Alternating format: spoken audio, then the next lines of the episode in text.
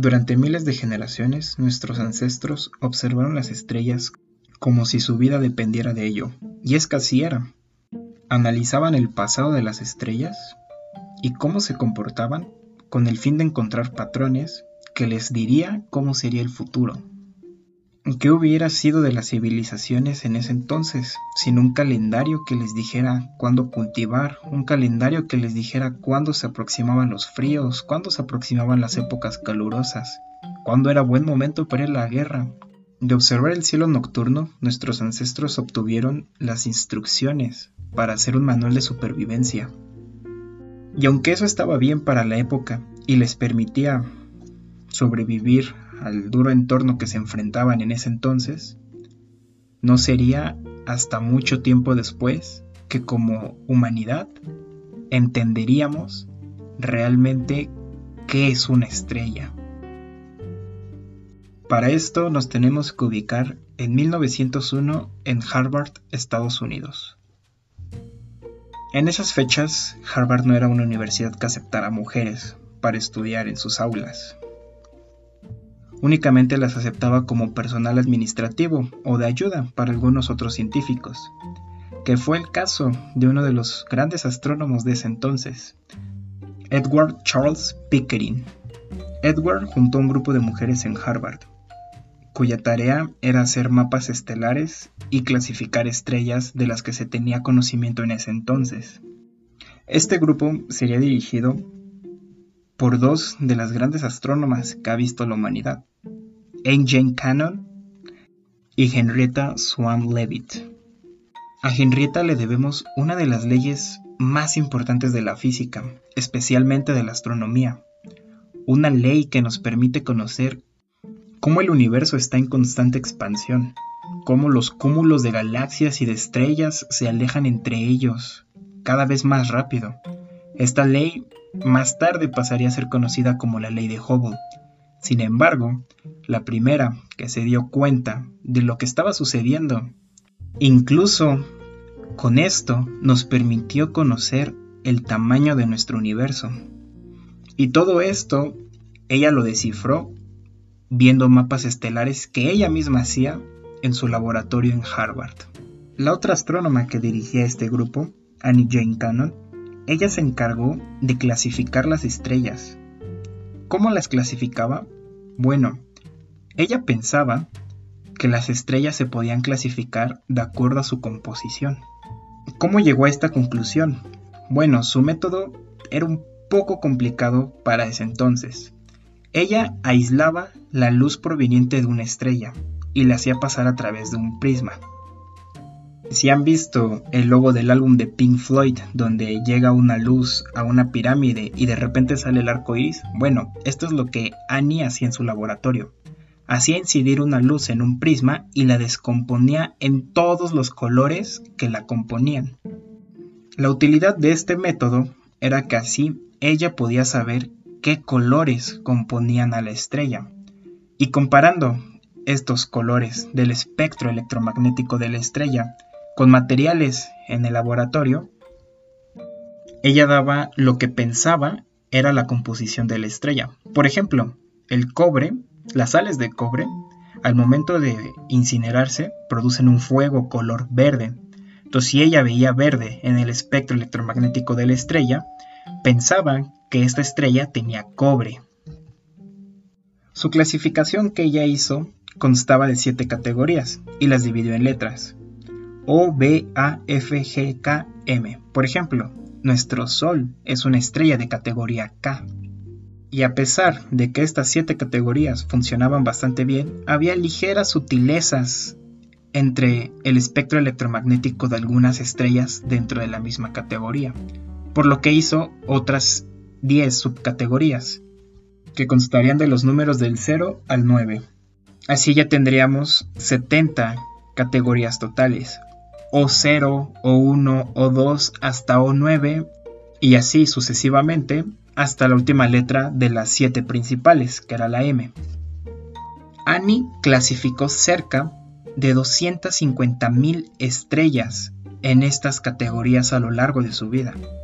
Y aunque su trabajo fue realizado cautelosamente, tenía ciertos errores en la parte teórica. Errores que no sería su trabajo corregir. De eso se encargaría alguien más.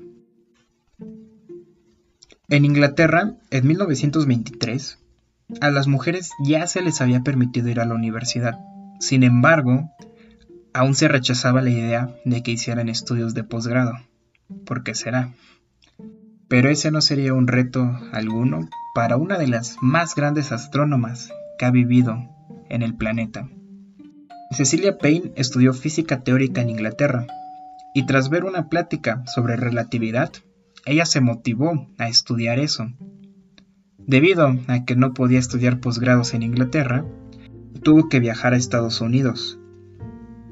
Y sería justamente la Universidad de Harvard la que aceptaría su solicitud para sus estudios de doctorado. Pero lo que Cecilia iba a descubrir en ese entonces iría en contra de todos los conocimientos de la época y sería el origen de lo que hoy conocemos como la astrofísica. Cuando Cecilia llegó a Harvard, se unió al grupo de Cannon para estudiar las estrellas.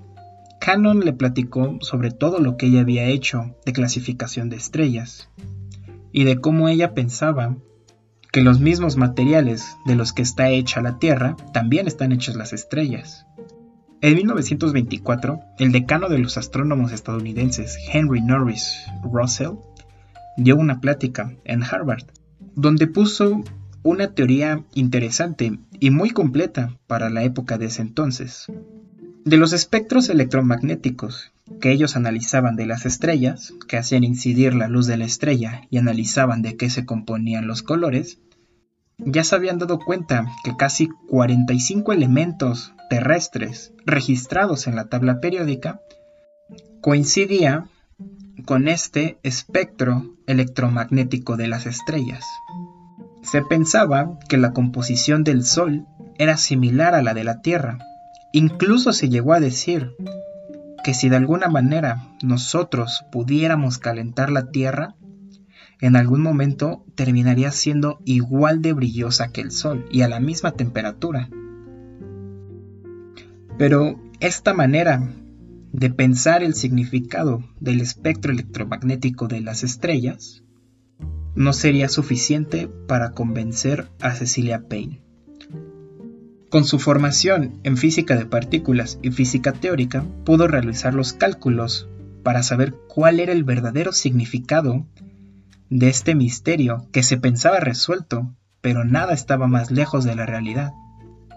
Se dio cuenta que la clasificación de Annie para las estrellas no nos decía su composición, nos decía su temperatura, siendo las estrellas tipo O, como la nebulosa trífida, las más calientes, y las estrellas tipo M, como Próxima Centauri, las más frías.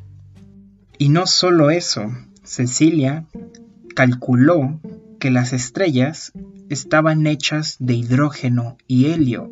Es más, ella nos pudo dar una aproximación muy certera sobre la composición del universo, siendo el hidrógeno un millón de veces más abundante que los metales. Todo esto ella lo redactó en su tesis y se la mandó a Henry. Pero Henry no tuvo buenas críticas al respecto. Incluso Henry pensó que Cecilia estaba perdiendo la cabeza, que se estaba volviendo loca. Porque si esto fuera cierto, entonces ¿qué significaba el espectro electromagnético de las estrellas? Porque ellos ya sabían que el espectro electromagnético de las estrellas coincidía con las características de algunos metales terrestres, como el calcio o el hierro. Cuatro años más tarde, los astrónomos de la época se darían cuenta que Cecilia tenía toda la razón. ¿Qué significaba esto? Cecilia fue la primera en decir cómo funcionaba una estrella. Las estrellas se componían principalmente de hidrógeno y de helio. ¿De dónde vienen entonces el espectro electromagnético de los otros metales? Esto se debe a que las estrellas funcionan con reacciones nucleares. ¿Cómo es una reacción nuclear? Si tú tienes un átomo de hidrógeno y lo fusionas con otro átomo de hidrógeno, obtienes un átomo de helio. La energía producida en esta reacción es tan grande que incluso nos puede llegar a nosotros de estrellas que están a millones de años luz. Y esto es lo que conocemos como la luz estelar. Una estrella puede fusionar todos sus elementos, desde hidrógeno hasta el hierro. Una vez que llega al hierro, no tiene la suficiente energía para seguir viva, para seguir haciendo reacciones nucleares. Y ahí es donde una estrella colapsa y pasa a la siguiente parte de su vida, como enana roja, como enana blanca, como una supernova, como una gigante roja, una gigante marrón dependiendo de la clasificación en la que se encuentre. Esto fue lo que descubrió Cecilia y fue lo que describió en su tesis Atmósferas estelares, la cual es considerada una de las tesis más brillantes de astronomía y de la física en general. Es un texto obligatorio para cualquiera que quiera empezar a estudiar astrofísica. Cecilia Payne nos dio las bases necesarias para estudiar cómo funcionan las estrellas, para conocerlas, para saber su pasado y para saber qué va a pasar en su futuro. Sin ella, muy probablemente estos secretos jamás hubieran sido revelados. Y es por eso que Cecilia Payne es una de las astrónomas más importantes que hemos visto en la historia de la humanidad.